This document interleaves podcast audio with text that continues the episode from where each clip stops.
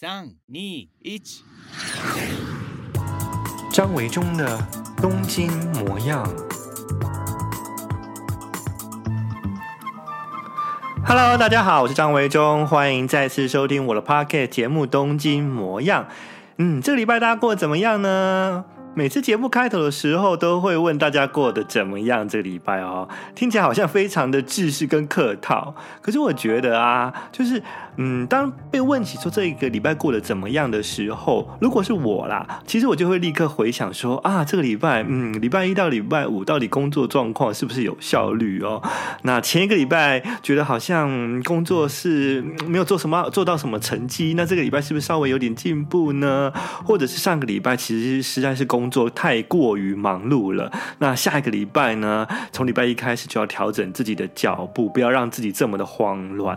嗯，或者是上个礼拜周末其实是下雨，那有想去的地方没有去到，好不容易终于等到这个礼拜的周末是晴天，那一定要去到想去的地方，等等等等之类的哦。嗯，也有人告诉我，就是他们平常啊，其实很喜欢买书，或者是很想要看一些想看的影片啊，等等的，结果发现一个礼拜怎么又过完了？然后呢，哎，本来买了这个书，上个礼拜想要看的，一拖就过了两个礼拜。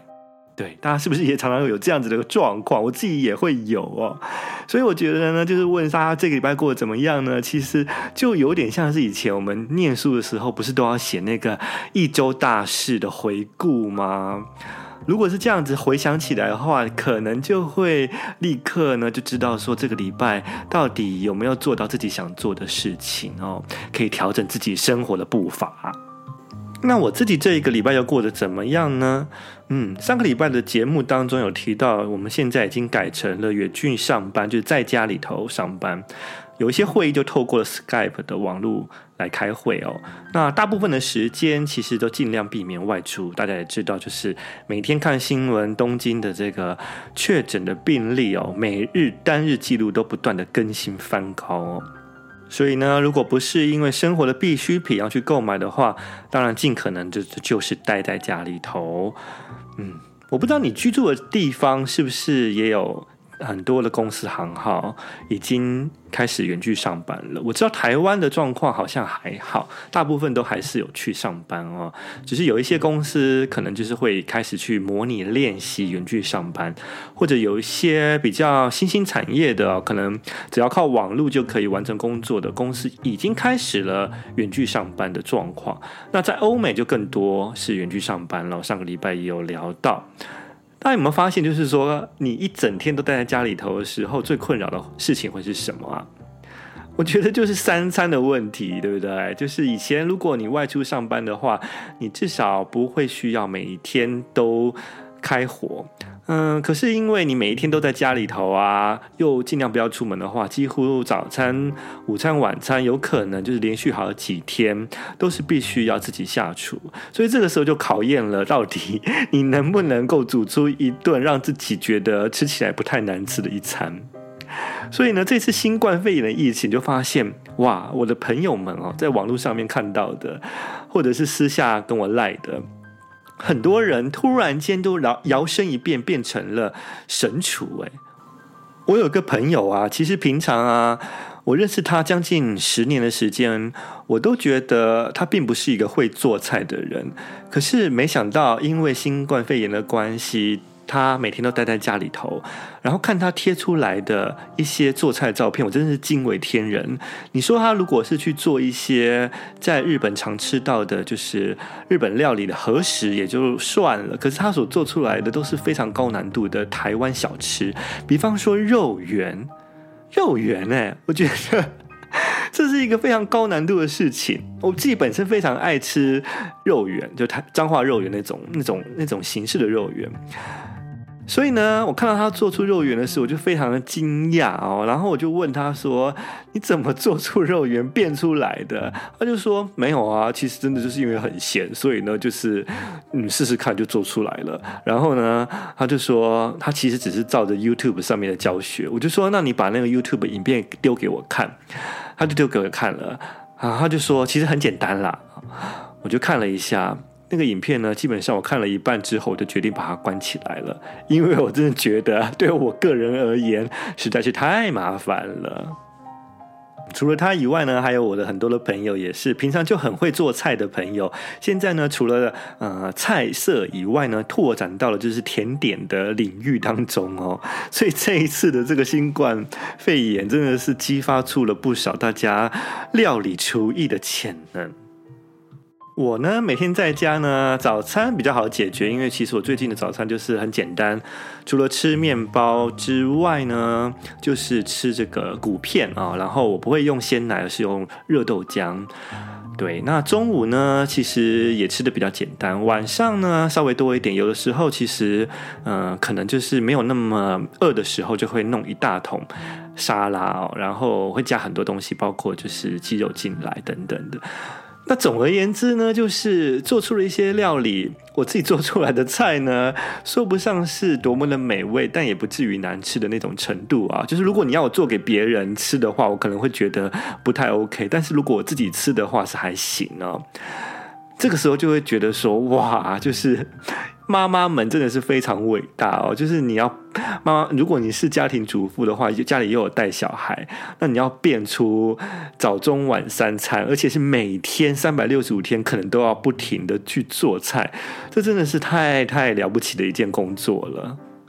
以前住家里的时候，可能大家都没有特别想过，就是妈妈每天做菜的辛苦。那直到可能你出来自己一个人住的时候，才会体会。但是呢，就像我刚刚说的，就算你一个人出来住的时候，其实你也不需要每天都自己做菜。只有碰到像现在这种非常时期的时候，才有可能一整个礼拜几乎都在家里吃饭，就会碰到这个状况。所以，是不是觉得要感谢自己的妈妈以前为自己做了很多菜这件事情？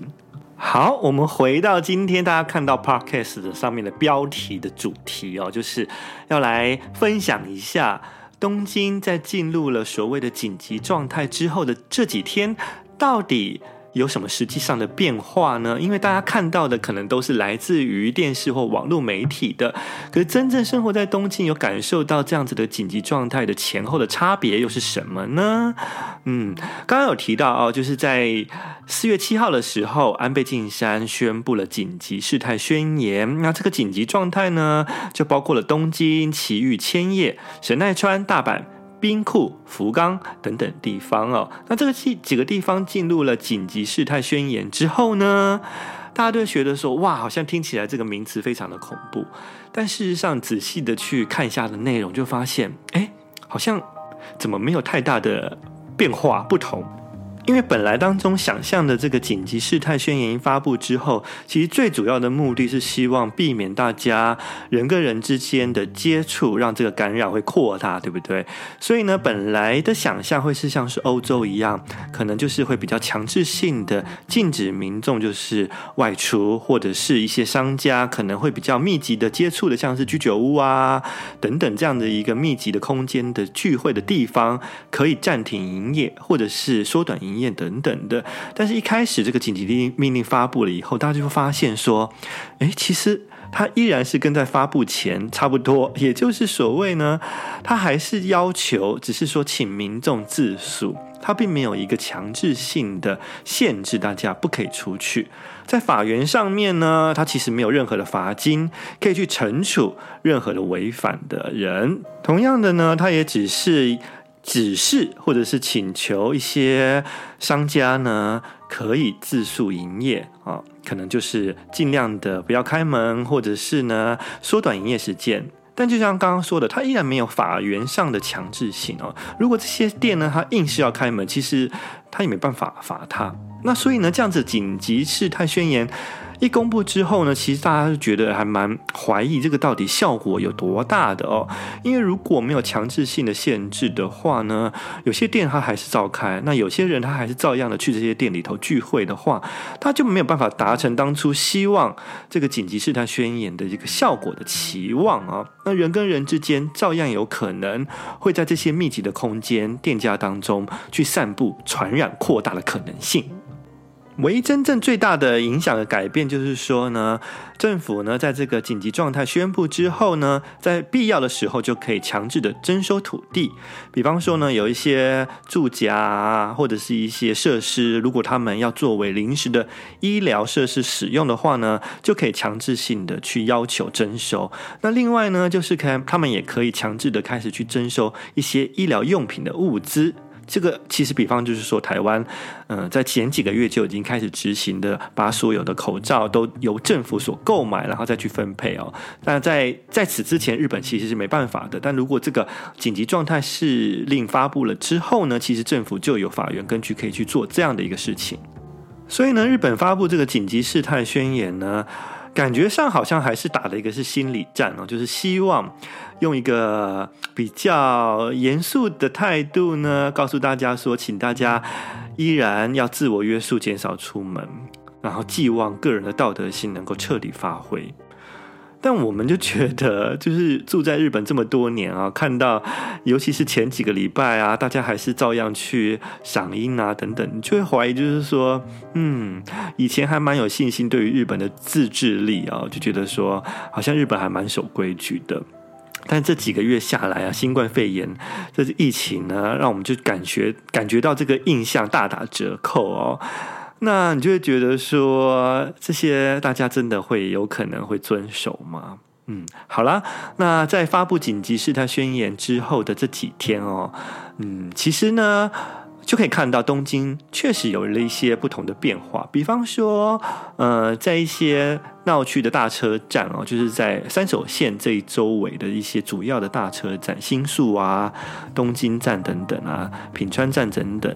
基本上呢，人潮确实是少了一点哦。可是呢，这个通勤上班时间最呃，拥挤的那个时段，一大早的上班时间，其实人潮还是蛮多的，因为它其实也并没有日本没有强迫，就是说，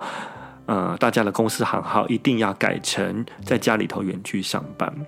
那因为没有这样强制令的要求，所以其实呢，必须要去公司上班的人，他们还是得在通勤时间去上班。那这样子就完全没有达到了，就是希望可以人跟人减少接触的机会，因为大家在这个上班时间还有可能是挤电车去上班的哦，所以这个大家就其实蛮担心的，他没有办法达到当初的效果。那有一些媒体会报道说，比方说像银座啊，或者是像新宿涩谷啊，逛街的人潮变少了。那确实是变少了，因为其实有很多的商店百货公司，他们也自诉，虽然没有强制他们一定要不能开业哦，所以呢，其实呢，他们也自诉了不开门。那因为逛街的地方少了，商家营业的地方也少了，所以人潮看起来变少了。所以在几个重要的闹区啊。确实人潮比以前少了很多，但是呢，我的朋友们还有包括我自己的经验回报回来的告诉我，就是说，事实上在住宅区啊，就是你离开了三手线这一圈的闹区、观光客多的这些地方，回到了本来就是说住宅区的这些商店街。就会发现，其实，在白天的人还是一样的多，就是大家并没有因为紧急状态是这个发布以后，就真的完全的在家里头不出门哦。那商店街可能有一些店确实是关门了，可是呢，开的店还是蛮多的。所以中午的时候呢，还是一样，尤其是这些婆婆妈妈们哦，还是一样啊，就是出来啊，嗯，就是吃吃喝喝的啊，然后呢，买菜啊，那或者是有一些已经远距上班在家里头上班的人，他们中午还是照样的去餐厅吃饭。当然不是说不能出来吃饭，只是呢，如果这个餐厅呢，它没有在这个室内的座位去刻意的做一个间隔的话，那就等于大家还是挤在。你知道，其实日本的餐厅也都是很小，要有很多的，又有很多的餐厅其实是那种吧台式的座位，一个就是靠着另一个人的，那其实就是完全就是近距离的接触哦。你在吃饭的时候，你也会张张开嘴巴拿下口罩，你很难保证你的飞沫不会被旁边的人给传。染到哦。所以其实还是一个蛮危险的状况。所以如果餐厅 OK，它可以营业，但如果它把它改成全部外外带的话，倒是可以减少这种感染的可能性。但偏偏就是没有这样子的一个规定哦。那我的朋友也告诉我说，在商店街啊，他也是吓了一跳，就在紧急状态发布后的第二天，他看到他家旁边的商店街啊，他去赶快想要去买一些外带的东西回家吃，结果发现呢，还有好多的人就是在商店街闲闲没事干的晃来晃去。他说，就跟以前之前没有发布以前完全一模一样啊。所以啦，这个紧急状态发布到底它的效果有多大呢？嗯，可能要等到一个礼拜或两个礼拜之后就会知道了。因为如果在紧急状态发布之后还是感染的这个状况很多的话，那潜伏期一到两个礼拜，大概就在一两个礼拜之后的感染数据就会很清楚了。其实东京都知事啊，小池也蛮紧张的。因为这个紧急状态的内容规定，其实是由安倍晋三所拍板定案的哦。可是呢，其实小时知事啊，东京都的知事，他一开始是希望啊，这个啊、呃、紧急状态命令的这个内容啊，可以更严格、跟更具体一点。比方说，东京都啊，本来是希望啊，在这个紧急状态宣言里头的内容，可以是让这个居酒屋啊，或者是让这个百货公司都可以强制性的告诉他们应该要休业，不要营业。但是国家，也就是日本呢，政府其实是反对的啊。原原因其实当然有很多背后的政治的角力，但一个很简单的原因就是，如果你要求所有店家都要关门不能营业的话，那政府势必要提出一些救援补助方案，对不对？那所以呢，如果是这个居酒屋，你看看看，全日本有多少的居酒屋？如果他都要求所有的居酒屋啊，kissa 店就是这个吃茶店，全部都要关门啊，所有的店家你都强制要关门的话，那政府他势必就得应对这个提出补助的方案。但是其实安倍晋三并不想要花这么大的预算在这个部分上面。因为奥运的取消已经让日本政府在经济上面捉襟见肘了，所以呢，他当然就会觉得说，如果在一开始可以先让大家自诉，就是说自我约束，就不要营业，当然是最好，他就不会动用到政府补助金的这个部分。可是小池知事就觉得呢，他身为东京都，他管理的是一千三百万人口以上的这个大城市。如果这些店家呢，没有一个强制性的具体告诉他们不要开门，那东京都里头的感染其实依然是不会减少。从另外一个方面来看，就是店家部分也是觉觉得非常的困扰，因为这个暧昧不清的紧急状态宣言的内容，让他们有点无所适从，就是到底要不要开门？嗯，就变成各家企业各各自决定。比方说，星巴克 （Starbucks） 就决定他们休息了，一直到五月初黄金周结束之后才开。那另外一间像这个 Totoro's 罗多伦，他们也是关门了。可是呢，另外一个连锁的大的咖啡馆，像这个 Talis，他们还是照样营业哦。而且呢，这个里头的位置跟位置中间也没有特别的隔开间隔距离哦。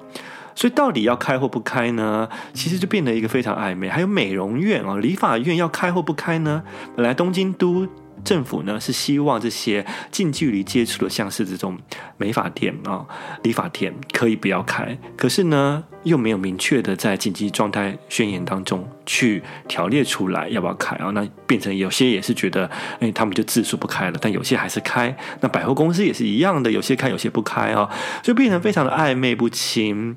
终于呢，这个再过了这几天，就是一个非常混乱的暧昧状态。就从七号发布了这个紧急状态宣言之后呢，一直到这个四月十号，终于在今天星期五的时候。东京都知事小池呢，他自己出来开了记者会，他利用了这几天去跟国家政府安倍晋三的内阁去协商开会之后呢，决定要颁布一个属于东京都自己的一个详细的条例规则，明确的告诉业者哦，就是哪一种业种他们希望你可以停止营业，比方说就是这种酒吧呀啊，或者是舞厅。俱乐部等等的，他们都希望就是可以停止营业。另外，东京都呢也终于明确的指出，希望 KTV、卡拉 OK 这样的店家还有网咖可以停止营业。另外，还有钱汤也希望可以暂时休息。体育设施还有健身房等等的也希望可以关门。还有剧场啊，或者是电影院等等的这些，都希望可以暂停营业。反过来说，他没有特别要求要休业，而是基于就是维持一个日常生活的必要设施可以开门的有哪些店家呢？比方说医疗设施啊、超市，然后呢，或者是一些卖场哦，就是卖生活用品的卖场。比较意外的是，当初东京都希望可以这个休业的，像是理发厅以及居酒屋。居然在这一次今天公布的名单当中是认为可以继续营业的，那这个部分其实也引起了很多网友的讨论哦，就是嗯，这个居酒屋不是就是大家都靠在一起很近的吃饭喝酒吗？哦，可是如果他没有限制，呃，就是不开门的话，那其实是不是有可能依然成为一个感染源的密集的这个地方哦？所以大家其实还蛮担心的。虽然东京都政府也要求了这些居酒屋虽然可以营业哦，但是只能开到晚上八点钟，然后提供酒精饮料呢到晚上七点。但事实上，嗯，这个病毒并不会认时间的，对不对？你呢几点钟去，并不代表这个病毒感染的几率就会比较少。所以呢，嗯，这就是非常暧昧的一个结果，就是。当初如果是为了要避免橄榄园的扩大可能性，可是呢，是用采取这样的方法，到底效果又如何呢？